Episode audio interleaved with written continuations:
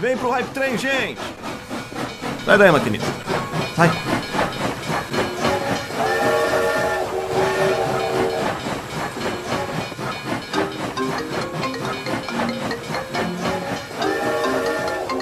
Alô? Ô, seu Michael Thomas, tudo bem? Que bom que você ligou. Cara, o que foi aquilo que você fez com o Peters, hein? Meu Deus do céu.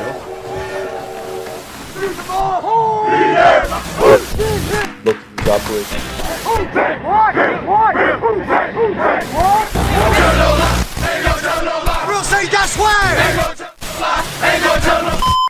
Snap, placement, kick by Hartley, and it is, it is good!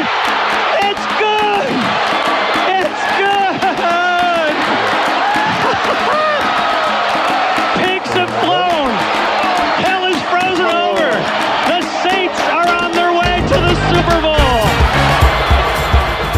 Começa agora We That Podcast. Informação, opinião e bom humor na medida certa. We, Podcast. Apresentação: Caio Rossini. Ah, ganhamos, caralho! Ai. Opa, desculpa. Opa, tudo bem? Começamos o IDET Podcast. Desculpa pelo desabafo, que eu ainda tô no hype. Acontece. A gente pegou o melhor time, é, o segundo melhor time da liga, e atropelamos os caras. E eu não tô entendendo o que tá acontecendo. Eu sei que eu subi nesse trem, esse trem tá muito da hora. Já chutei o maquinista. E tem uma revelação pra fazer. Até o pai tá no trem, eu ter ideia. Vamos apresentar a galera? We That Escalação. Vamos começar sempre por ela, tudo bem já? Tamo aí, né, velho? Felizão com a vitória e sem beber até o fim da temporada regular, né? Porque a gente faz aposta idiota no Twitter e acaba perdendo, mas... Tô feliz por perder esta, tô feliz, tô feliz. Vai valer a pena. Eu postei no meu Facebook no intervalo do jogo que você podia cancelar o Super Bowl e entregar a taça em New Orleans. Vocês não imaginam como meu cu fechou quando os caras fizeram 21 pontos seguidos. Mas você não faz ideia de eu achar que eu tinha zicado a parada. E aí, Igor, beleza? E aí galera, é, o Marcus Peters tá lá no Dome ainda, tem que buscar o menino, coitado. O... Tá procurando o Michael Thomas até agora. E aí, Vanzito?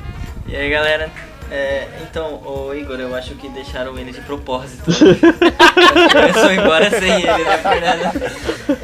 É, é, enfim, 18 a 1 18 1 é logo ali. E aí, pai? E aí, bicho, beleza, cara? Oi, galera, tudo bem? É. Você sabe pra quem que o, o Mike Thomas tava tentando ligar ontem? Não? Pro Marcus mim? Peters. Não, pro Marcus Peters. Só que ele não atendeu porque não tinha cobertura. Meu Deus do céu! Ouça e compartilhe no YouTube, Spotify, iTunes e demais plataformas.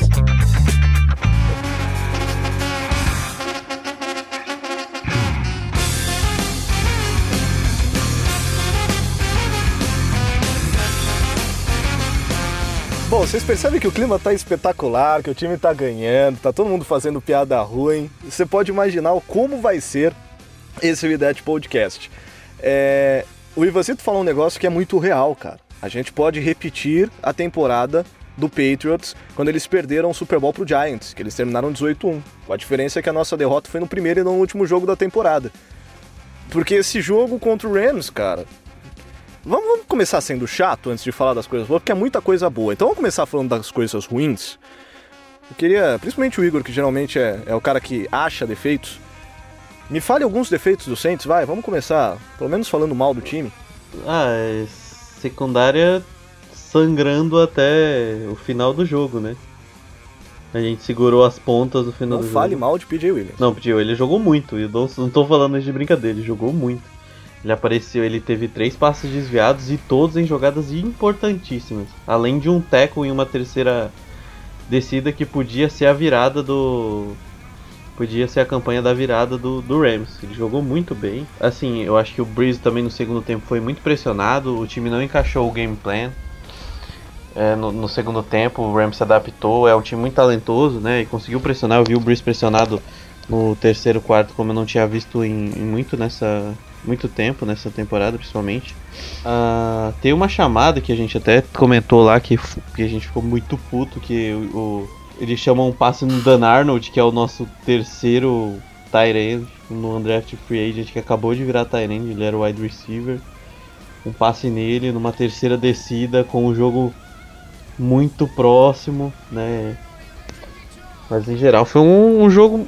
é- era pra ser complicado, né? A gente tava jogando contra um grande time, ninguém esperava uma surra do Saints em cima do, do Rams. Mas eu acho que dentro das possibilidades, dentro do que, que a gente podia proporcionar dentro do jogo, o Saints foi muito bem, né?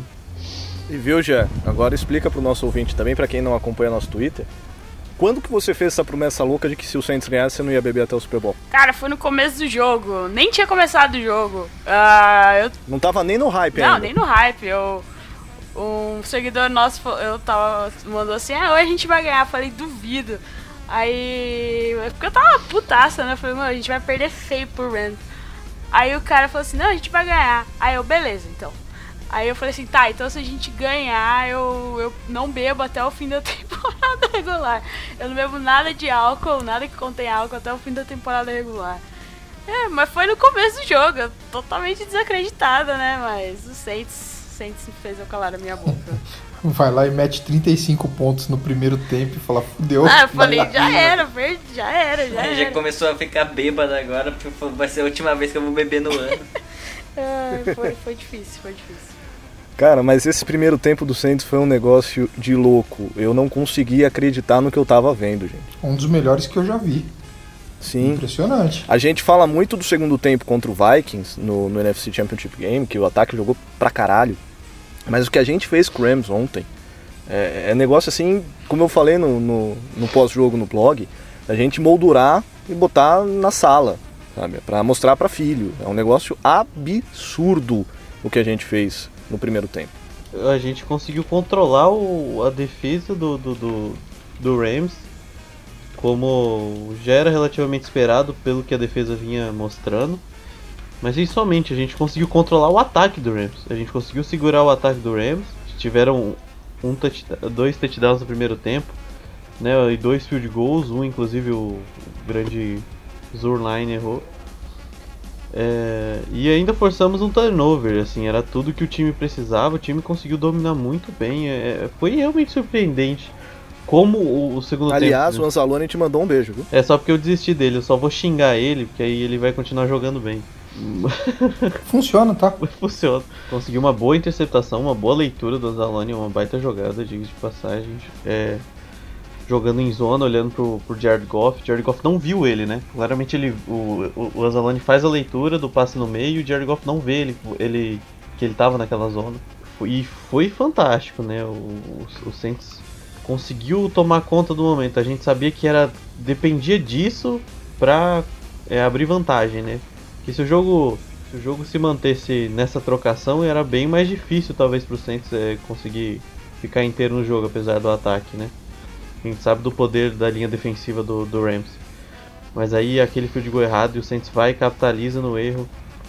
É, e aí depois a interceptação do, do Anzalone, mas não, não tinha como ser melhor esse final de, de segundo quarto. Ninguém esperava. é, realmente todo mundo que acompanhava o jogo ficou chocado com essa vantagem enorme. Né, o time que estava invicto na temporada agora não tá mais e ainda vamos ver se vão continuar falando que é o melhor da NFC, né? No primeiro tempo, a gente critica muito a defesa e 99,9% das vezes com razão, porque a nossa defesa não é nem top 10 da liga. Mas no primeiro tempo a gente teve uma jogada crucial, que foi um fumble do, do Mark Ingram, que, abre parênteses, não foi culpa dele. Foi um tackle espetacular que deram nele. Eu não lembro quem que deu o tackle. Não sei se foi o É, Michael mas foi- Brokers, mas eu vou conferir aqui. É, Não, foi um é, outro- Foi Foi um outro linebacker. 50 dele. Foi um outro É, foi- linebacker. Ah, maluco. foi o linebacker. Eu vou. Foi tackle perfeito, foi capacete na bola, cara. Aí você pode ser o melhor running back da história da liga. Capacete na bola, não tem o que fazer. Samson É, o Ebukam. Ah, o Ebu. É, esse- Esse é, o no- esse é o nome da fera. E o, e o Donald recuperou. E ali, ali era a jogada que ia mudar o jogo pro Rams. Porque a bola tava no ataque, é, eles iam mudar para começar a fazer a gente jogar atrás do placar, em casa. E aí a nossa defesa, extremamente criticada, responde. Segura eles para um field goal. Foi esse field goal que foi errado, inclusive, né? E ali o jogo muda. Ah não, desculpa, é que teve. é, eu esqueci de falar, mas o, o turnover on downs, né? O... Sim, Foi sim. o fumble e o turnover sim. on downs, né? Que ainda teve aquela polêmica, mas acho que a marcação foi correta, né? Você, você consegue ver que ele chega É. próximo. Eu acho que sim, não, falando sério, eu acho que foi correto. É é questionável, mas eu acho que foi correto. Eu acho que foi correta porque em campo eles não deram first down. Não- Porque é o- é o exatamente. típico de jogada que você não consegue voltar no, no replay. Exatamente. Você não consegue ter 100% de convicção pra Tanto voltar pra um lado, jogada nem daquela. tanto pro outro. Se É, tivesse se- dado first down, se- não ia voltar atrás também. Exatamente. E como não deram, também não voltaram atrás. E se o jogo fosse em Los Angeles, eles teriam dado e não teriam voltado atrás. Ah, na verdade, aquilo ali foi o seguinte: é, é aquela marcação de campo que ninguém consegue ter certeza, e quando ninguém tem certeza, eles mantêm o que foi marcado. É, exatamente. Para você reverter, para você reverter a marcação, é, você tem que estar com 100% de certeza. E ninguém tava. Eu ouvi a galera falando aí que tava assistindo com a narração do a narração nacional da ESPN, falando que os caras ficaram 5 minutos debatendo e não chegaram à conclusão. É, a narração original, assim, a narração fazer. original idem. É, ninguém conseguia chegar a uma conclusão se o, passou ou não passou a bola. É, não tinha uma câmera que conseguisse pegar a jogada numa posição que, que mostrasse. Então a marcação foi correta, foi a marcação de campo porque ninguém conseguiu ter certeza. É, a regra é muito clara. Para você voltar uma marcação no, no VAR, quem não é o VAR, é, você tem que ter 100% de certeza. Se tiver, ah, eu acho, não tem acho. Ou você tem 100% de certeza ou você não volta. Não tinha como. E ali era impossível, era impossível. É, era impossível. Mas ali, ali começa o que eu queria destacar da defesa. A gente vai falar, lógico, do ataque, mas eu queria começar destacando a defesa por causa disso. É lógico que uma defesa que força o primeiro punch, faltando 3 minutos para acabar o jogo, não é uma defesa que a gente pode falar, olha, essa defesa é espetacular. Mas uma defesa que te entrega o que você precisa na hora que você precisa, que foi as paradas cruciais que a gente teve no fim do jogo, as duas últimas posses de bola, o, o Rams não conseguiu um first down. Um first down. Foram do- duas vezes three and out forçados pela defesa do Saints. Essa play em que eles pegam a bola depois do turnover do Saints no campo de ataque vira field goal, a interceptação do Anzalone, enfim. Às vezes que o Saints se viu obrigado a depender da defesa para não perder o momento do jogo, a defesa foi. Ela estava lá, ela respondeu. É, as três campanhas, né? Teve o, o, o turnover on downs, um field goal perdido e a interceptação. Ou seja, são três campanhas num jogo que a gente sabia que ia ser extremamente parelho. Chave para conseguir o pro Saints conseguir abrir a vantagem, ter algum controle, apesar do segundo quarto, né, o ataque um, sumir.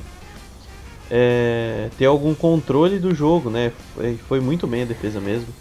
É, soube segurar o Rams até para chutar esse field goal e para chutar outro field goal depois. É, o, o, fim, o segundo tempo da defesa é muito bom nesse sentido, né?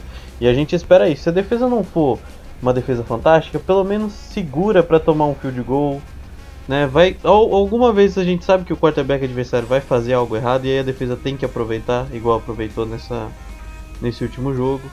É defesa. Que é o que a gente precisa. né? Exatamente. Quantas vezes a gente já falou aqui, a defesa do Saints não precisa ser top 5 da liga. A gente só precisa de uma defesa que ceda menos pontos do que a gente faz. Precisa de defesa decente, né? Que não é difícil, né? Porque o nosso ataque faz 42 pontos todo jogo. Exatamente. Eu não tenho nada Aí- pra falar, não.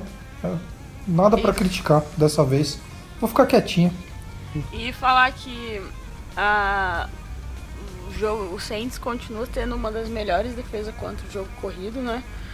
O Todd, Todd Gurley, que é considerado aí por muitos os principais candidatos a MVP da temporada, a nossa defesa segura ele em, em 68 jardas. E ele só. A mais longa da- yardagem que ele teve, a corrida maior que ele teve, foi 24 jardas. Então, cara, isso é muito bom. Ele, como o Ivo falou no, no podcast passado, ele era uma das principais armas, né, do do Rams e foi muito legal ver ele batendo no muro muitas vezes ou o pessoal derrubando ele logo assim. E, meu, respeita a minha defesa aí, entendeu? Respeita a minha minha linha defensiva aí. E respeita meu linebacker também. Só- que Demario só- Davis tava voando. Só complementando, nós Que somos homem. a melhor defesa contra o jogo corrida. Não é uma das melhores. Nós somos, hoje nós somos número um contra a corrida. E um detalhe, e, uh, das 68 jardas que o Gurley conseguiu no jogo, é, 40 foram em três jogadas. Teve a jogada de 24 jardas, teve uma jogada de 12 jardas e teve o touchdown onde ele correu 8 jardas. Uh, nas outras 9 tentativas, ele não passou de 28 jardas. Então ele não conseguiu 3 jardas por. Na média de 3 jardas por corrida, né? Não chegou a isso, acho. Agora, um, um, uma questão que até eu vi um dos grupos que a gente está no WhatsApp discutindo isso. A defesa do Santos contra a corrida é espetacular. Mas até onde ela é espetacular? Porque ela para, como ela parou o Gurley, ou até onde os times não correm contra a gente porque lançar a bola na gente é fácil demais? Eu não acho. Eu acho que, tipo assim, a maioria dos confrontos dos nossos últimos, ah, é contra times que tinham pelo menos um jogo terrestre decente. E quando você tem um jogo terrestre bom e um jogo aéreo também relativamente bom, você vai tentar impor o seu jogo terrestre, assim como a gente tenta impor todos os jogos. Então, quando eles. É óbvio que ajuda você ver que o jogo aéreo está funcionando e tal, mas é, quando eles tentam, porque você vê, principalmente no começo do jogo, o, o Rams insistiu também no jogo terrestre no começo. Uh, mas assim, você vê que não dá certo, você vai para a segunda opção. Só que a segunda opção, o problema é que dá muito certo contra a gente. Isso ajuda um pouco, mas eu não acho que seja assim, ah, nós temos a melhor defesa contra o jogo terrestre porque quase não correm contra a gente. Eu acho que ah, eles lançam mais a bola porque eles não conseguem correr contra a gente mesmo. Olha, eu, eu acho o seguinte, é...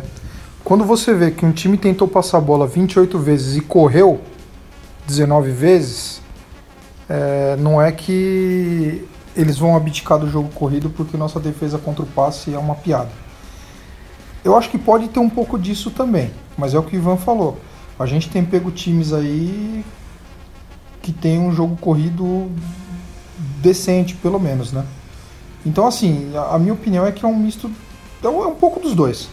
É, existe isso, do, do, do, time jogar com a gente sabendo que se lançar a bola vai entrar. E, e tem a outra questão também, da nossa defesa tá muito bem, isso é inegável. É, o, o, o, Rams, ele correu ontem 19 vezes para 92 jardas. Então. Eu só lembrando que ano passado a gente teve problemas contra o jogo corrido, né? Né, o, o, grupo de linebackers, a gente dependia muito da nossa linha defensiva e quando a linha defensiva não fazia um bom trabalho, é, a gente sofria bastante, bastante pela falta de atleticismo, problemas de leitura dos linebackers. Esse ano já é diferente, a gente tá com um grupo mais sólido. É, o Demario Davis melhorou muito essa, essa questão, né? Ele é um dos melhores, é, melhores linebackers contra o jogo corrido atualmente, né? É claro, eu colocaria essa questão de, de você tentar passar, porque não necessariamente você precisa de um jogo, um jogo equilibrado, né? Passar e correr. Você precisa ver o que funciona melhor para você, porque não adianta você tentar passar, passar, passar. É, se você tá correndo bem e nem o contrário, né? Ficar correndo quando você passa bem o tempo num jogo que você tá conseguindo forçar isso. Outra questão que talvez possa influenciar é porque muito, muitas vezes os times estão atrás do centro do placar. Então eles vão correr. É claro que passando eles conseguem alcançar, é, alcançar mais rápido, né? Mas hum, você vê nos primeiros quartos, normalmente, os times não estão conseguindo estabelecer jogo corrido contra o Saints. Que é onde o jogo ainda está próximo, quando os times estão tentando é, se distanciar ou tomar alguma uma vantagem no placar. Os times não estão conseguindo estabelecer corrida e a gente já pegou bons running backs. Não é como se a gente tivesse jogado só com porcaria, sabe? E tem um status legal que o Carlos Carvalho acaba de, de colocar no grupo do Telegram, né? A gente tem um grupo do Idade Podcast no Telegram.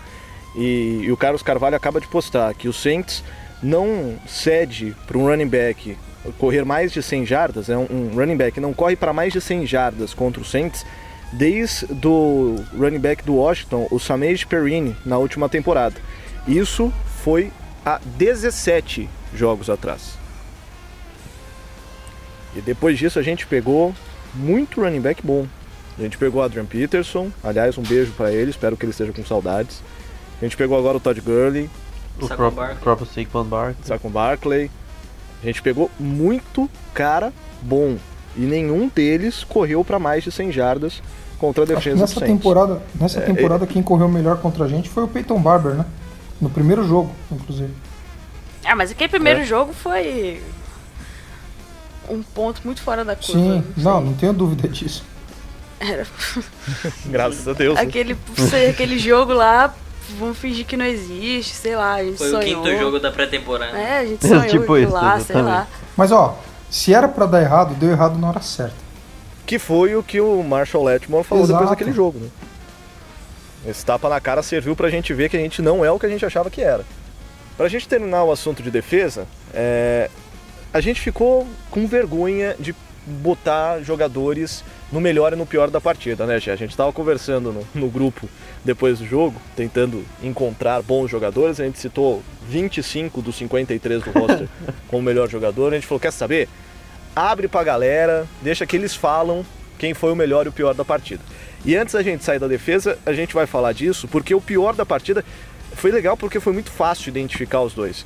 O pior da partida, segundo a Death Nation Brasil, pelas redes sociais, twitter.com.br centosbrasil09, facebook.com.br Brasil, é, foi facilmente indicado Eli Apple, o recém-chegado cornerback, segundo jogo dele como titular do Saints, e ele já é de novo, não lembro se na última partida ele já foi colocado como o pior. Se não foi colocado, estava entre os. ele ficou Mas empatado. de novo, ele é citado como o pior jogador do jogo. Igor, a gente já pode falar que a gente fez cagada nessa troca? Ah, acho que não, sinceramente. O, o Apple ele não tá da- dando tanto espaço, assim, dando jardagem assim para os jogadores. Ele, ele só que ele tá sempre um passinho atrás, né? Não cedeu muitas big plays nesse jogo, mas ele tá sempre um passinho atrás, né? A gente precisava de um cara que evitasse a recepção e não tacleasse o tempo todo, né? Falar de troca errado com dois jogos ainda tem que dar tempo. Eu ainda acho que a galera tem que baixar um pouco as expectativas. É, se, se a gente não ter um, um cornerback tomando, sei lá, 100 jardas, 80 jardas por jogo, dois touchdowns por jogo já é, um, já é alguma coisa. Já? É, então, a galera também comentou bastante do. De toda a secundária em si, né? A, Erika Pinho lá no nosso Twitter falou assim: eu voto em toda a secundária, menos no PJ Williams. E, e isso acho que foi geral também. E lá no nosso grupo do Telegram, o pessoal também votou mais no. Falou do Apple também, mas tem gente que ainda tá tentando dar um. Uma um voto de confiança pra ele, né? Vamos ver aí se a gente no próximo jogo o que que vira contra o Bengals. Talvez ele tenha uma chance de se redimir um pouquinho. Mas é isso. A a hora que eu botei a votação no ar, eu sabia que ia dar o Apple, mas. E tem gente que comenta, não sei quem falou aqui, que vai votou no Apple só porque não gosta do cara. Então o dia que o cara jogar bem, ele não, ele não sei o que ele vai fazer da vida dele. O cara não gosta de torta de maçã e vota contra o jogador, não dá pra entender. Eu, gosto, eu gosto desse critério aí, é mais sentido, mas. É, É. Mas é isso aí, o pessoal falou muito da secundária e foi onde a gente mais sofreu. Mas eu tô com o Luiz Marques aqui, que comentou no nosso Facebook que não tinha como achar culpado no jogo. Por causa. Porque a vitória foi contra o time que tava invicto, né? Que era o, o- contra o Rams que tava invicto. Foi uma boa vitória. Falou que a defesa teve uns apagões no segundo tempo. Mas tá todo mundo de parabéns. E já tá no treino hype do Super Bowl, Saints versus quem? Saints versus Chiefs. o, o- segundo uns amigos meus, o Super Bowl da galera vai ser, do povão é Saints versus Chiefs esse ano. E, e a questão desse, desse apagão da defesa do, no, segundo, no segundo tempo é- vai um pouco do ataque também, que não conseguiu implementar, não conseguiu ficar muito no campo, aí a defesa acaba cansando, é natural também. E outra, ah, oito times enfrentaram o Rams antes da gente e cedeu ponto pra caramba e não conseguiu ganhar. Então, assim, a diferença estava 35 a 14. O, o time deles é muito bom. Então era meio natural que a gente ia começar a ceder bastante pontos ali. A não ser que, não sei, porque eles não estavam 8-0 à toa, né? Então, assim, principalmente com o ataque, que a gente sabe que é muito bom. Então, é natural. E sobre o Apple, assim, a gente critica. Eu acho que a gente tem que criticar, falar pra melhorar e tal, mas hum, ele não vai ser cortado, não vai ser afastado igual Ken Crawley. Ele vai ser o nosso cornerback 2 até o fim da temporada. E, talvez assim, pode ser que perca pro PJ Williams, alguma coisa ele vai pro slot. Eu não acredito que isso aconteça, porque o PJ Williams tá, muito, tá bem no slot. Então, eu acho que é a hora da gente tem que motivar ele. Tá, tá aprendendo do playbook, tá se adequando ao time, então voltar para pior do jogo, porque de fato foi queimado, sim, mas assim, não é nada que se preocupe bastante. Contra o Rams a gente tinha que ganhar, não importa como, a gente ganhou, agora é bola pra frente. Agora é festa. Ah, só pra falar, ah, o Saints, o Ivan falou Diga. que tava, quando começou o segundo tempo, tava 20, 35 a 14, mas o, o Saints foi pro halftime ganhando, é, ganhando, A 17, é, né, foi verdade. 35 a 17. Então acho que é por isso que o pessoal falou do apagão, né? Tipo, a gente vê- viu o jogo, os jogos que o Rams fez e a gente até comentou quando acabou o jogo deles contra o Packers na semana 8, semana 8, né? Na semana 8 a gente falou assim, ó, os Saints tem que comer, beber, sonhar com o jogo que o Packers fez. Mas é o e a gente conseguiu segurar bem os caras. Só esse o, Saints foi muito ruim no terceiro no terceiro quarto. Foi hor- horroroso o terceiro quarto. Mas Deus é mais, Deus tá torcendo pro Saints nesse ano, eu tenho certeza. Ouça e compartilhe no YouTube, Spotify, iTunes e demais plataformas.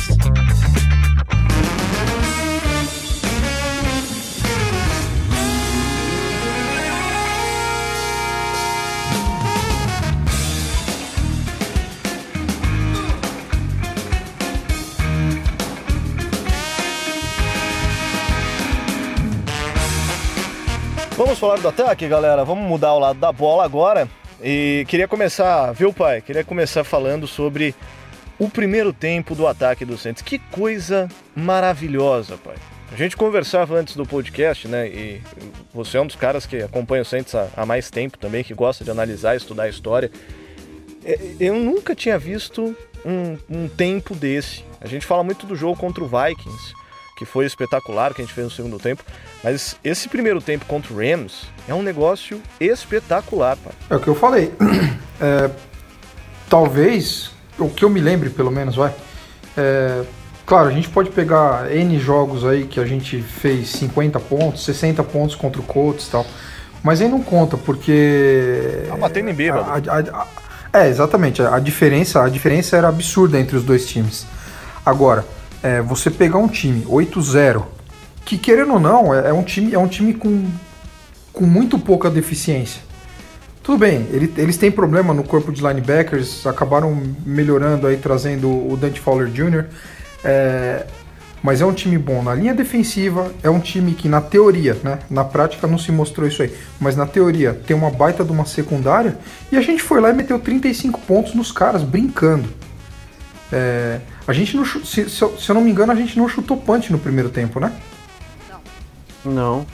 O primeiro Foi no terceiro jogo quarto, foi né? No terceiro quarto. Então. não. É. Cara, a gente teve lá as sete, sete posses de bola e a gente foi lá e meteu sete touchdowns nos caras. Isso é um negócio absurdo. O que o Câmara jogou, é, o que o Mike Thomas jogou, Benjamin Watson com seus 89 anos é, produzindo e, e produzindo filhos, inclusive, né? Porque Vai ser papai, hein? é, É, tá ele sai de Benjamin, de ele sai de Watson's 5 para Watson 7 agora, né? O cara, o, É. o- o cara tá bem nos. Ele tem sete filhos? Vai ter. Agora vai ter. Não, ele tem cinco. Tem cinco. É. Meu Deus. Você E viu que agora a... a, esposa tá grávida de a- a- gêmeos. a- a- É uma a- máquina. Coitada da mulher, cara. Você não sabe o que é ter parto normal. É, a comemoração dele foi, foi botando a bola na barriga ontem, né? Eu vou recomendar pra essa mulher um negócio chamado anticoncepcional. Eles não têm TV em casa. E, Ah, que certo, e é né? impressionante, porque tá todo mundo jogando muito. A linha ofensiva dispensa comentários, cara. O que a linha ofensiva tá jogando. é, a linha ontem ela acabou com o Donald, acabou com o Sul. Eu não vi o nome do Sul no jogo. O Sul realmente foi Não, anulado. não tem o que falar. Teve uma play que o Pete foi atropelado pelo, pelo Donald e que o Camara Ah, foi levou o- uma senhora numa porrada. Nossa, o Camara Foi- bateu mas foi única. Foi, uma o, parede. foi o, o teco, o, teco, É, o teco onde a gente perdeu Parecia quatro que a parede jardas. tinha caído em cima dele, né? Ó, É. Você fica até com E o dó. Pete Você fica, uma meu Deus, Camara, tá? Não, aquilo, aquilo ali o cara tava relapso no snap, não é possível, cara, porque ele passou com tanta facilidade que, que não dá pra acreditar. E você vê a, a velocidade do cara, o- como é absurdo, como ele é rápido. Mas assim, Não, O, o, o Donald. o Aaron Donald ele é fora da monstro, curva, né? E, e a gente acabou com esses caras. A gente acabou com esses caras. Não... Tudo bem, dá pra falar que é, o segundo tempo ali, a gente pegar o terceiro quarto e a metade do, do último quarto, é, teve pressão pra caramba, o ataque não encaixou, etc. É lógico que o, o cara, o cara ia, o Sean McVay, ele ia pro vestiário, ele ia ver o que aconteceu no primeiro tempo e ia ter que fazer alguma coisa pra anular o ataque. Ele não ia sair de New Orleans com 70 pontos ontem. Mas a impressão que a gente teve quando a gente foi pro intervalo é que era essa, que a gente ia meter 50, 60 pontos nos caras. Porque o nível que o ataque tá jogando fisicamente é impressionante, cara. Essa linha ofensiva tá jogando 100% dos snaps. Eu tava puxando o snap count aqui, a gente não Só- tem rotação na linha ofensiva. Só complementando o que o, que o Marcelão tá falando, é, tem o, tem o, Brian Balding, que é o que faz umas análises pra NFL, né? Ele sempre posta uns videozinhos mostrando as jogadas de destaque. Tem uma jogada que tá o Donald, o Brockers e o Damu Kong Su. O Saints bloqueia tão bem que o Teron Armstead não precisa bloquear ninguém. Ele simplesmente fica parado, olhando, tentando achar alguém, e não tem ninguém no mesmo, no mesmo CEP do, do Breeze. Ele, ele faz todas as leituras, escaneia o campo todo com muito tempo e não aparece uma pessoa em volta dele.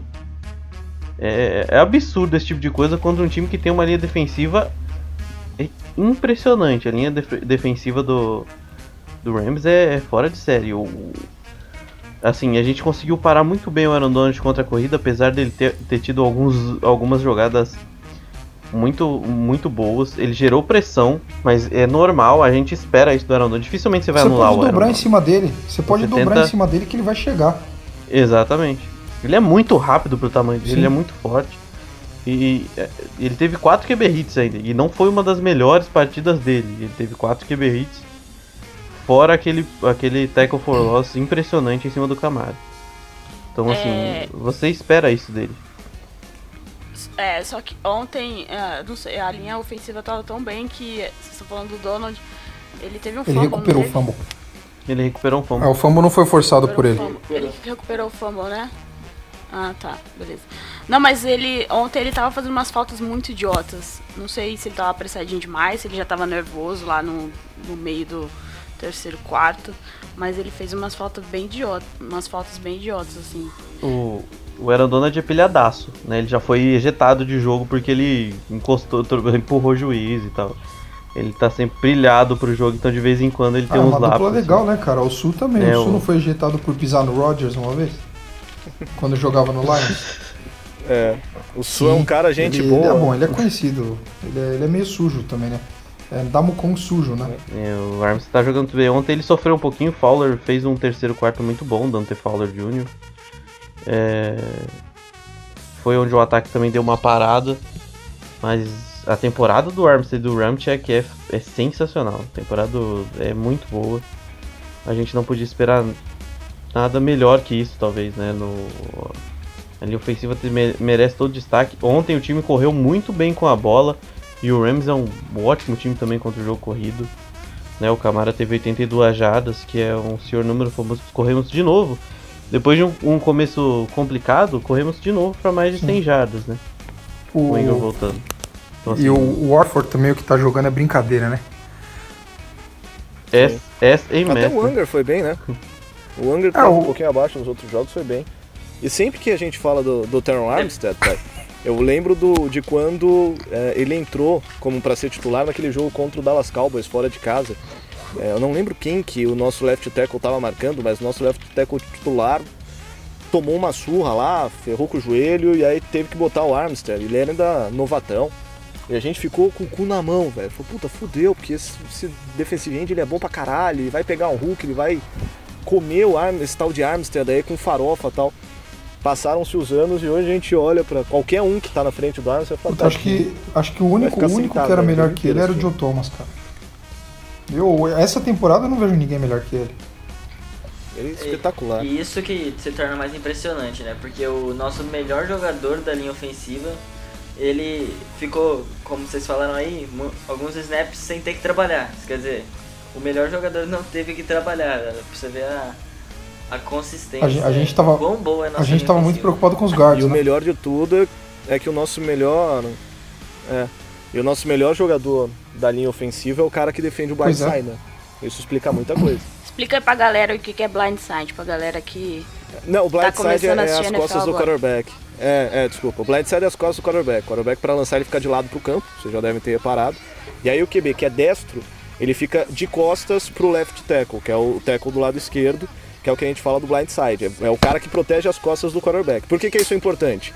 Porque se falhar ali, a porrada vem pelas costas sem o QB ver o que tá acontecendo. E aí acontece fumble a rodo. Porque você não sabe o que tá acontecendo, você não segura a bola, de repente você toma uma pancada, a bola voa pra tudo quanto é lado. Então o Armstead é a posição mais importante. importante. Se o Bruce fosse canhoto, seria o right, right tackle. tackle seria o running Como ele é destro, é, como ele é destro, no caso é o Teron Armstead, que protege as costas do Drew Brees. É o cara que é mais importante na linha ofensiva. É, Mas não, pra, saindo da linha ofensiva, diga já. não, só pra terminar. É, quem assistiu Orr. aquele o, o Sonho Impossível lá com a Sandra Bullock lá, no começo do. Eu já assisti aquele filme 500 vezes, já decorei já o que ela fala no começo. Ela ah, explicando do Lawrence Taylor, né? Um dos maiores. O maior, se não me- eu acho assim, o maior ah, cara que defende o Blind Sign. ah, ela explicando que você tem duas certezas quando você compra uma casa. Que o primeiro, primeiro cheque você escreve para pagar a hipoteca, que é o quarterback, e o segundo você escreve para a seguradora, que no caso é o cara que protege o blind side do quarterback. Então é basicamente isso aí também. Eu achei essa analogia demais. Se o Breeze é importante é porque tem um cara protegendo as costas dele excepcionalmente bem. Antes da gente falar do próximo jogo, falar um pouquinho do Bengals, só pra gente terminar, e é impossível não citar, e ele merece um tempo só pra ele. Mike Thomas, Michael Thomas, atropelou o Marcus Peters. A gente já brincou disso no começo do podcast e eu volto a falar. Marcus Peters não sabe o que aconteceu no Luciano Superdome, no Mercedes-Benz Superdome. Não sei se ainda tem o patrocínio, se não tem, enfim. Mas não faz ideia do que aconteceu no Superdome. Ele foi atropelado pelo Mike Thomas. O Michael Thomas foi. Assim, o, o Rams reclamou muito de falta do Michael Thomas. A galera reclama muito que ele é muito físico, né? Que ele empurra, que ele joga pra, pra longe. E. Só que, assim. O jogo dele é assim, ninguém tá marcando isso. E se fosse só por isso, ele não seria o que ele é. Né? E o, Mar... e, e o Rams tentou colocar ele numa ilha contra o contra o Marcus Peters, que não vem numa boa temporada, é verdade, mas assim, dos foi uma surra assim, a grande maioria das recepções foi em cima dele e o touchdown que fecha o jogo, né, o punhal é em cima dele numa jogada que o Marcus Peters não encosta a mão no Michael Thomas. Né? Então, assim, reclamar da fisicalidade é algo, é para mim é é choro demais pra quem não conseguiu chegar perto de parar, assim. Não é que o Michael Thomas teve uma recepção gigante e, e venceu o jogo nessa numa falta, assim. Foi o jogo inteiro ele, ele acabando com o Marcus Peters. Ele corre rotas muito bem, ele funciona muito bem no slot e ele é muito físico. Ele é muito físico. É muito difícil disputar com o Michael Thomas as rotas. Ele foi, ele foi 15 de 12 para 211 jardas. Só isso. É muita coisa. É o muita recorde coisa. da franquia. É muita Em- É o, recorde, é o recorde, é o recorde da franquia. É, ele Exatamente. bateu o recorde da franquia. sim, sim. E prestou homenagem a John Horn. Que foi E quem, sensacional. quem foi John Horn, pra quem tem menos de 15 anos? Joe Horn. Joe Horn foi um dos maiores wide receivers da história do Saints. Jogou 2001, 2002. Bom, o, o lance. Ele foi até 2006. Ele foi até dois, 2007, 2007, ele já né? começou, ele começou a 2007 ele ainda sofrer. É, ficou 2007 ele começou a sofrer com lesão e perdeu, começou a perder espaço pro, pro Colston, exatamente. O Colston cresceu muito em 2007 exatamente porque o John Horn deu espaço pra ele. E o. E o, e o lance original, vai, vamos dizer assim, o lance original do- da comemoração com, com o celular foi no jogo contra o Giants em 2003. O, o Joe Horn ele tem, uma, ele tem uma história bem interessante do trabalho que ele fez é, depois do Katrina. Saiu um documentário na NFL.com é, específico sobre ele. Ele contando a história de como foi é, acompanhar tudo o que estava acontecendo na cidade, sendo que o time estava jogando em Oakland, um jogo de pré-temporada e não conseguiu voltar para New Orleans, é, de ter que jogar a temporada toda em, em Houston, né? Eles jogaram em Houston.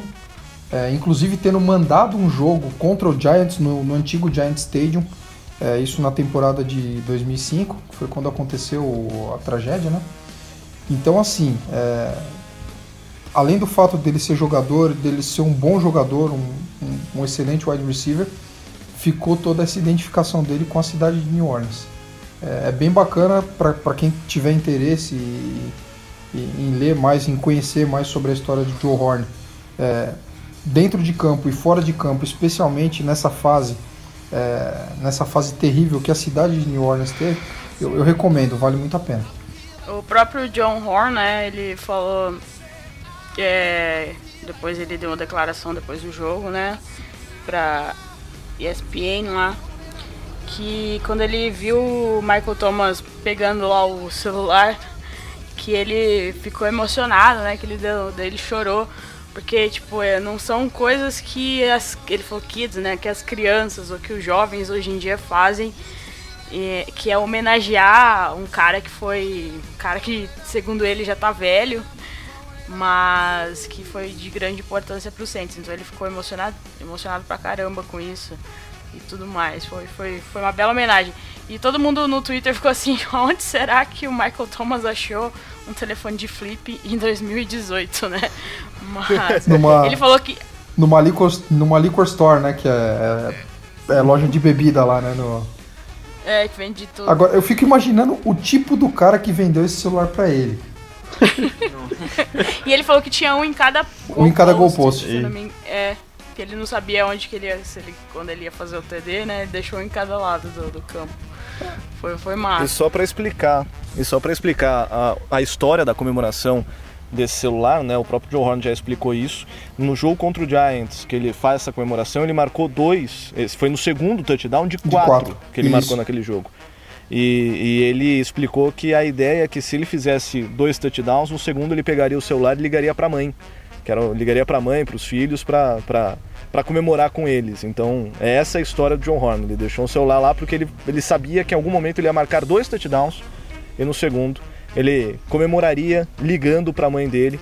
E o Michael Thomas, que aliás significará problemas em 2020, viu? Já vamos preparando o cap, porque o menino quer dinheiro e não vai ser pouco dinheiro. O a gente vai ter que mais bem pago em 2020. É, a gente vai ter que dar dinheiro, as calças e tudo mais pro Michael Thomas continuar no Saints.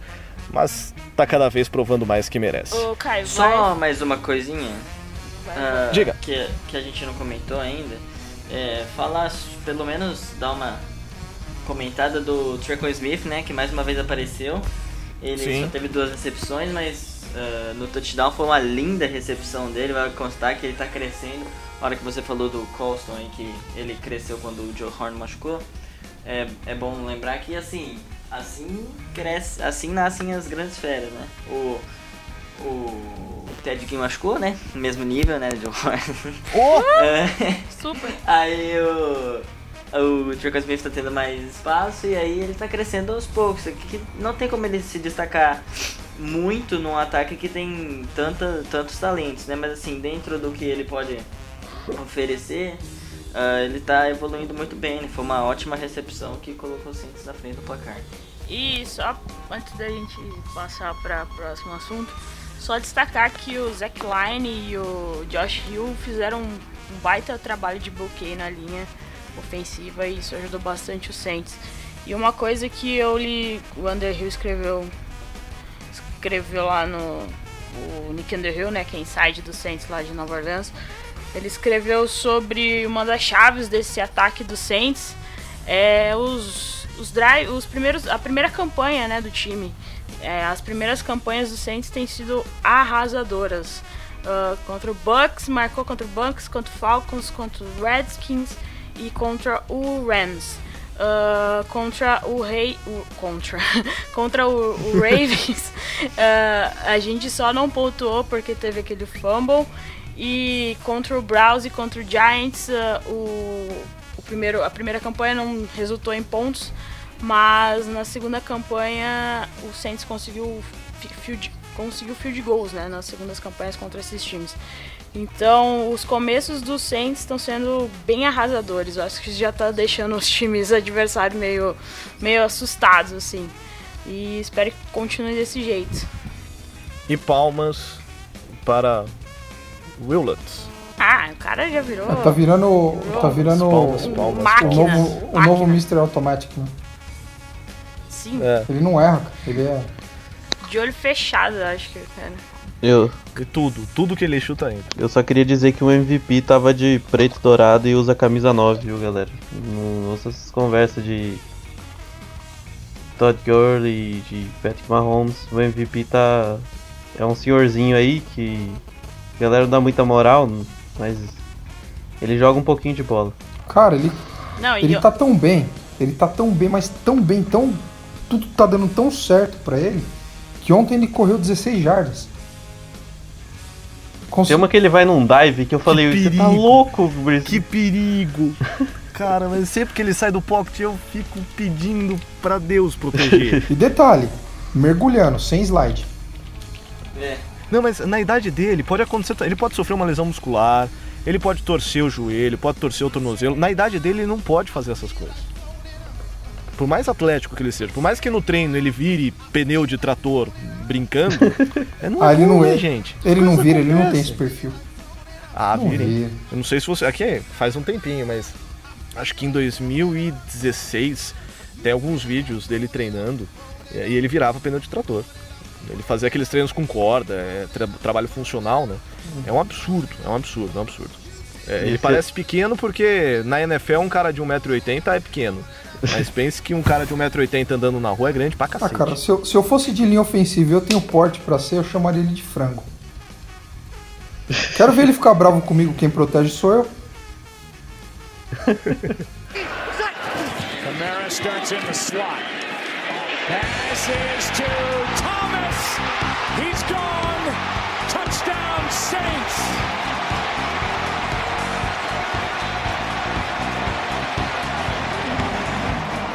72 yards to Michael Thomas on third down. Well, you see Marcus Peters, he's not even ready. And he's trying to communicate. Michael Thomas just simply runs right by him. And, you know, the Saints are going to be... A couple drinks and smoke a couple puffs. You know what I'm saying. Let's get bumped up. Hey, I was out of... Musitou. Tá aí? Opa. Tem aquele especialzinho do Bengals pra nós? É, mas é claro, né? Toda semana estamos aqui. A realidade eu comecei a fazer isso na semana 2, né? Eu acho que foi isso aí, ó. Não perdemos desde então, hein? Não é por nada não, hein? Não, Vou segue. chegar a todos os jogos, isso aí. Segue a tradição. É, vamos lá. O Bengals tá 5-3, é o segundo colocado na AFC Norte.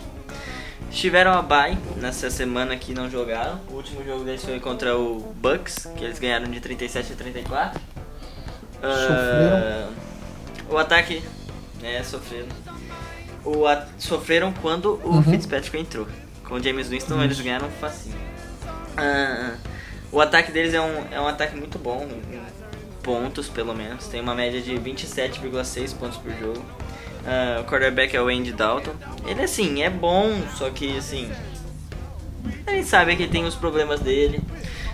Tem É o melhor ruivo da 200 NFL. É o quê? O melhor ruivo da NFL. É, exatamente. Melhor que tem não, se você, se você for falar de ruivo de uma forma geral, o Lutz é melhor. O Lutz é ruivo? Eu acho que é. Cara, eu nunca tinha reparado, eu vou parar e vou ver isso. Ai, ai. Enfim, Andy Dalton, 262 jardas por jogo, 17 touchdowns, 8 interceptações. Tem um rating bom até mais de 90, 92.9. Ele é ajudado pelo chão pelo Joe Mixon, que voltou de lesão no último jogo. Jogou pra caramba, o Joe Mixon é muito bom. Então, teve 21 tentativas para 123 jardas e 2 touchdowns no último jogo. Ainda tem o Giovanni Bernard, que co- corre bem, mas o forte dele é recebendo bola. Ah, de wide receiver, a gente tem um reforço. Infelizmente, o Green tá machucado. Sim, infelizmente. Ah, ele não vai jogar, tá com uma lesão no dedo. Mas o Tyler Boyd, que é o segundo receiver, Sim. tá jogando demais, tá jogando fino da bola. desde o começo da temporada. Tá sendo, acho, o destaque do, do Bengals, assim, que surgiu do nada. No último jogo, pra você ter uma noção, ele teve 9 recepções pra 138 jardas e um touchdown. Eu tenho a sorte de ter ele no Fantasy, que eu ganhei do Caio essa semana, mas não vamos ficar 15 minutos Ah, foi você, safado? Eu sabia que eu tinha perdido, não sabia pra quem. Ah, mas eles têm poucos alvos, viu? É, de Tyrande, o Eifert e o Croft estão machucados. Então, assim, não tem mais ninguém pra falar de recebedor. Então, talvez os nossos corners tenham, um, um domingo mais suave. A linha ofensiva é boa, mas, sei lá, cede alguns sacks, assim, e tackle for loss, mas, assim, razoável. Dá pra onde Dawson trabalhar. Ah, já a defesa é um grande problema da equipe. Eles têm média de 29,6 pontos sofridos por jogo. Isso quer dizer, eles têm um, sofrem mais pontos do que levam, em média, né? Apesar de estarem 5-3. Mas a, de nomes eles até têm bons jogadores, principalmente na linha defensiva. Tem o Carlos Dunlap, o Dino Atkins e o Andrew Billings, são bons jogadores. Os linebackers, mais ou menos, tem a lesão do Vontaze Perfect e o do, do Virgil. Virgil. O Virgil, sei lá. Virgil. Que eles- Nick Virgil. É, Nick Virgil, que eles estão machucados. O Burst pode até ser que jogue, pelo que eu li, mas o Virgil está fora. E o, o Virgil ele é o líder do time em, em tackles, então é um, um baita desfalque. Mas eles ainda tem o Preston Brown e o Jordan Evans que estão se destacando, assim, que são os que jogam titular. A secundária é relativamente boa, os cornerbacks são Kirk- o Kirkpatrick, Drake- muito bom. Kirkpatrick, Kirkpatrick é bom jogador, tem nove passes desviados essa temporada, nenhuma interceptação. E o William Jackson, que tá segurando bem também como cornerback 2, tem oito passes desviados. Mas os safeties são quem estão roubando a bola lá. O Jesse Bates tem três interceptações, uma delas retornada para touchdown. E o Sean Williams, que tá desde a temporada passada jogando muita bola, tem três interceptações também e cinco passes desviados. Então o Bruce vai ter que ter um pouquinho de cuidado para lançar a bola, mas eu acho que dá pra gente meter uns 40 pontos de novo. Vamos começar aos palpites. Então, já 40 pontos. Ivanzito, posso anotar? É, 40 a 28. Maravilha. 40 a 28. Ô pai, Diga. é. Eu vou ter que falar isso, você me desculpa, tá? Você tinha dito que a gente ia passar por essa série com quantas vitórias mesmo? Não, peraí, peraí, peraí. Vamos, vamos explicar. Deixa, deixa. deixa eu reconhecer. Eu falei que tudo era possível, inclusive quatro derrotas. Nós já ganhamos três, o que é fantástico. Espetacular. Se a gente perder pro Bengals, vai acontecer porra nenhuma. Pra mim não muda nada, cara. E, Né? e vamos dizer assim também. É, é o típico jogo que a gente adora perder, tá? É aquilo Sim, assim, é a a, a, a, gente vem, a gente vem de um jogo espetacular, uma. E isso eu lembro muito bem o jogo contra os Steelers que a gente fez em 2014, jogando lá no Heinz Field. A gente atropelou os caras. Depois chegou aqui, se eu não me engano, era um prime time contra o Bengals ou contra o Ravens e tomamos um Contra o cacete do cara. uhum. Aqui não, né? No Dome, né? Então, e tomamos um cacete dos caras. A gente achou que ia ser um jogo difícil, mas, mas que dava pra ganhar. Criamos uma puta de uma expectativa e perdemos o jogo. É, mas assim, eu, eu confio na vitória, tá? E eu acho que de 0-4 a gente vai pra 4-0. E aí, Gé?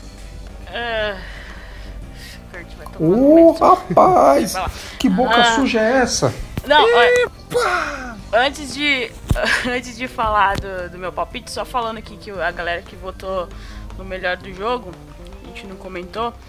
Todo mundo falando de Michael Thomas, Camara, Breeze e ele, PJ Williams. Sim, senhoras e senhores, PJ Williams foi um dos mais citados entre a galera. E Aí no caso do PJ Williams é aquela paixão bandida, né? é, gosta de, de gente que te faz mal. Se você está passando por uma- um relacionamento tóxico, saia dele, vai por mim. Não faz bem a ninguém. Mas, voltando aqui ao assunto, ahn, o Alex Fujita, acho que é assim que fala o seu sobrenome, desculpe, Alex, falou para ter uma menção honrosa ao Sean Payton, porque o playbook do jogo estava demais. Estava sensacional. Ah, mesmo. ele chamou umas jogadas meio sem vergonha no terceiro quarto lá. É, descida duas, né? Duas, né? Que foi a do Dan Arnold e, e o passe miserável do Breeze pro Josh Hill depois, né? Foi no- nos dois, nos dois train out. É, Isso. Acho que é. É mas, mas vale ena- enaltecer a quarta para um no fim do jogo que ele tentou também, né? Que a gente tava falando de tentar ou não, ele foi e a gente fechou o jogo ali. O passe Sim. que o Michael tomou no mas do touchdown também. Foi bem, né? De uma forma geral foi bem. Foram boas chamadas. E o palpite? E o pessoal falou bem da, da nossa linha ofensiva também, que foi muito bem também no jogo. Meu palpite contra o Bengals, lá em Bengals. Eu não sei nem onde fica Cincinnati, desculpa. Ohio. É. Per- perto de Ohio, lá em cima. Eu, eu fico, eu realmente fico surpreso de você saber onde fica Ohio, porque eu não faço a menor ideia nem de Cincinnati nem de Ohio. Ah não, Ohio eu sei onde é porque eu, pesqui, eu pesquisei umas coisas sobre o, o Browns, daí eu, aí eu gravei na minha cabeça. Ah, lá em Ohio, aquele clima maravilhoso que vai estar de inverno, outono quase inverno, eu prevejo que o Saints ganha, vai, ganhará, vai ser uns 30 e... vai ser 35 a 17 para o Saints. Sabe o que eu acho? Desculpa interromper, mas eu acho que pode ser um jogo tipo igual foi com o, o Bills no ano passado. Que tipo assim, a gente pode fazer muitos pontos sem o Drew Brees lançar nenhum touchdown. Eu acho que o Camaro, o Ingram pode correr pra uns 3, 4 touchdowns nesse jogo e a gente ganhar Tomara. sem precisar do Brees muito. Né? Dá um descanso pro velho. E aí, Igor? Bracinho dele. Ah, e como o Ivan comentou, é um time que, em termos de nome, tirando o grupo de linebackers, que é um pouco menos conhecido, tem uma linha defensiva que eu particularmente gosto muito, né? Com Dunlap, com Dino Atkins, é, e um cara novo que, que eu queria muito que tivesse indo pro Saints, mas deixa pra lá, né? O Carl Lawson. A secundária tem nomes interessantes, William Jackson e Drake Kirkpatrick. Jesse Bates é um calouro que é, ele vai passar despercebido, mas é um dos caras que pode estar disputando o calouro defensivo do ano, o grande, grande ano do Jesse Bates. Só que essa defesa não vem jogando pros nomes que ela tem, né? É uma defesa que toma quase 30 pontos por jogo. E a gente adora pegar times que gostam de trocar tiros o jogo inteiro. Porque a gente sabe que se, for, se levar o jogo desse jeito, o Saints vai acabar levando de alguma forma a partida. É, Acho que 40, 40 a 24. Eu não, não ficaria surpreso se o Saints abrisse uma boa vantagem durante esse jogo. E também sem o AJ Green, o, o Tyler Boyd é um bom recebedor, mas sozinho eu não sei se ele vai conseguir fazer estrago, porque ele vai estar muito mais marcado do que ele estaria com o AJ Green O campo. John Ross não tá jogando? O John Ross é ruim. Eu só queria. Só queria Pontual. Perfeito. Foi boa. eu só queria dizer isso. Ah, porque teve todo um hype Ele nele, tá né, quando jogando, foi mas ele não é muita. É, porque ele bateu o recorde. Ele, ele correu rápido pra Ele- caramba, só que ele não agarra a bola. Ele corre muito, ele devia fazer 100 metros rasos, provas de fundo, esse tipo de coisa. É, menos futebol americano. Eu tô com medo. Eu, eu acho que esse jogo tem cara de que a gente vai perder, mas enfim. não- eu achava que a gente ia. Eu tava morrendo de medo do Rams e a gente ganhou, então não dá pra prever nada. Eu só torço pra que a gente chegue até a 17 semana sem precisar do jogo da 17 semana. Que a gente já tem o bye garantido e a gente possa ser feliz e dar um descansinho pro Breeze na última semana da temporada regular. E dessa forma a gente chega ao fim de mais um We Podcast. Agradecer pela atenção de todos e começar despedindo do pai. Até porque, né, pai, esse podcast tem uma dedicatória especial, né? É verdade. É, eu recebi a informação de uma de uma seguidora nossa, né? É, da Áurea. É, segue a gente lá no, no Facebook há muito tempo também. De que tivemos a perda de um. Infelizmente, né? Tivemos a perda de um torcedor ontem. Isso aconteceu ontem pela manhã.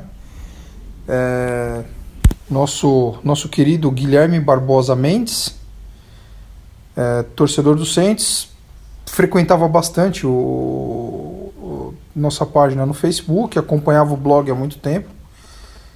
E segundo segundo informações era um, um cara fanático. É, e eu vi, eu entrei no perfil dele é, várias fotos com, com jersey. É, ele era um torcedor fanático do Saints e um cruzeirense fanático infelizmente é, veio a falecer é, por conta de um câncer ontem pela manhã e fica aqui a nossa homenagem. É, eu não sei se a família, se isso vai chegar até a família dele, é, mas fica aqui os nossos sentimentos, é, força e que Deus possa confortar o coração de todos. E agradecer a Áurea também pelo, pelo toque, né? Porque é que nem a gente conversou ontem. É, mandar abraço de aniversário e pra galera que ouve a gente aí é, é muito fácil. E, e dar uma notícia dessa é, realmente é complicado. Então é, é uma pena. Perdemos um torcedor, com certeza um bom torcedor. E, e que ele descanse em paz.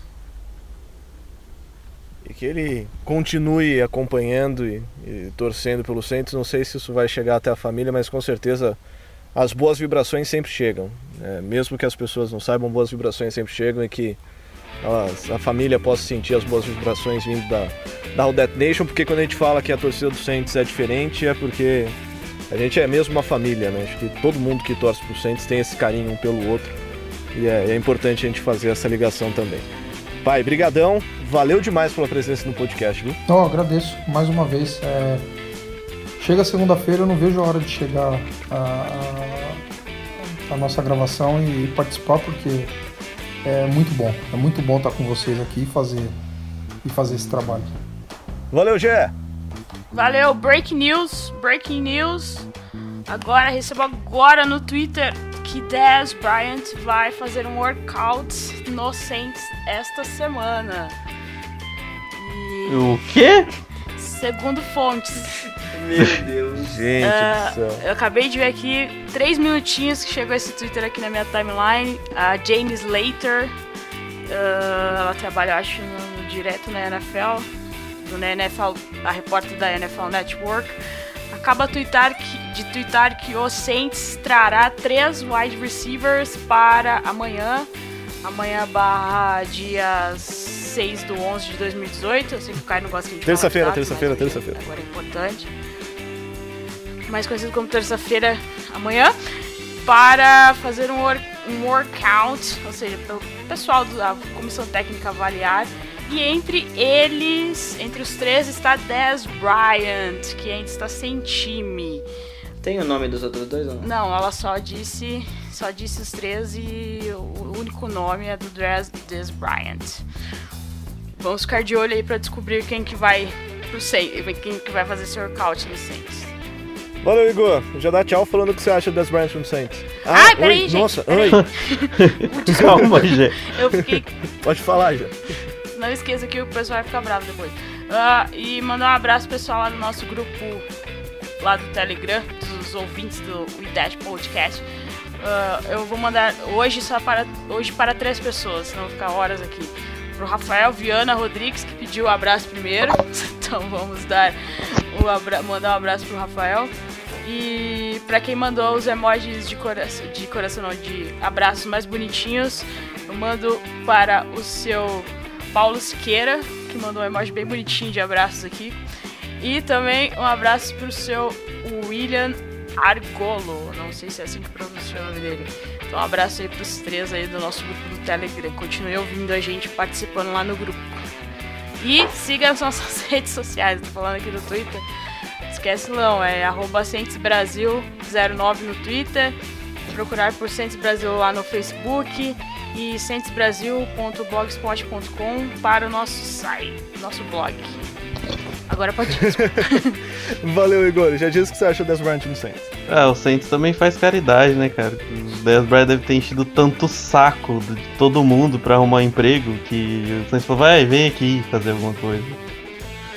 Ai, ai. Ah, deixa ele lá, você vai saber, né? A gente não sabe. Às vezes essas questões pós-jogo são muito. Descobre alguma lesão, alguma coisinha, algum jogador de, do roster que teve algum probleminha e o time sempre traz alguém. E é normal, o time tá sempre fazendo trabalhos com, com jogadores que estão desempregados pra ver se, se agrega alguma coisa, né? Então não fiquem surpresos. Mas sei lá, por mim pode ficar onde ele tá, sentado, tweetando e tal. Tá ótimo. É, um abraço pra todo mundo e até a próxima. Valeu, Ivanzito. Valeu, galera. Falou. É, vamos ver o que vai dar esse negócio aí do Dez Bryant, mas eu, eu ainda assim acho bem difícil que ele venha. Mas beleza, o negócio é torcer pra voltar aqui com mais uma vitória. Se Deus quiser. se A gente ganha mais um jogo e seguiremos rumo ao 18-1 se tudo der certo. Obrigado pra você que acompanhou até agora mais uma edição do IDET Podcast, essa 15ª edição Espero que vocês tenham gostado. Semana que vem a gente tá de volta falando tudo o que aconteceu no jogo contra o Cincinnati Bengals e seguindo, nesta, nesse bom humor, essa mistura de informação com bom humor que o Idade Podcast sempre traz para vocês. Um abraço a todos, brigadão, hein? Tudo!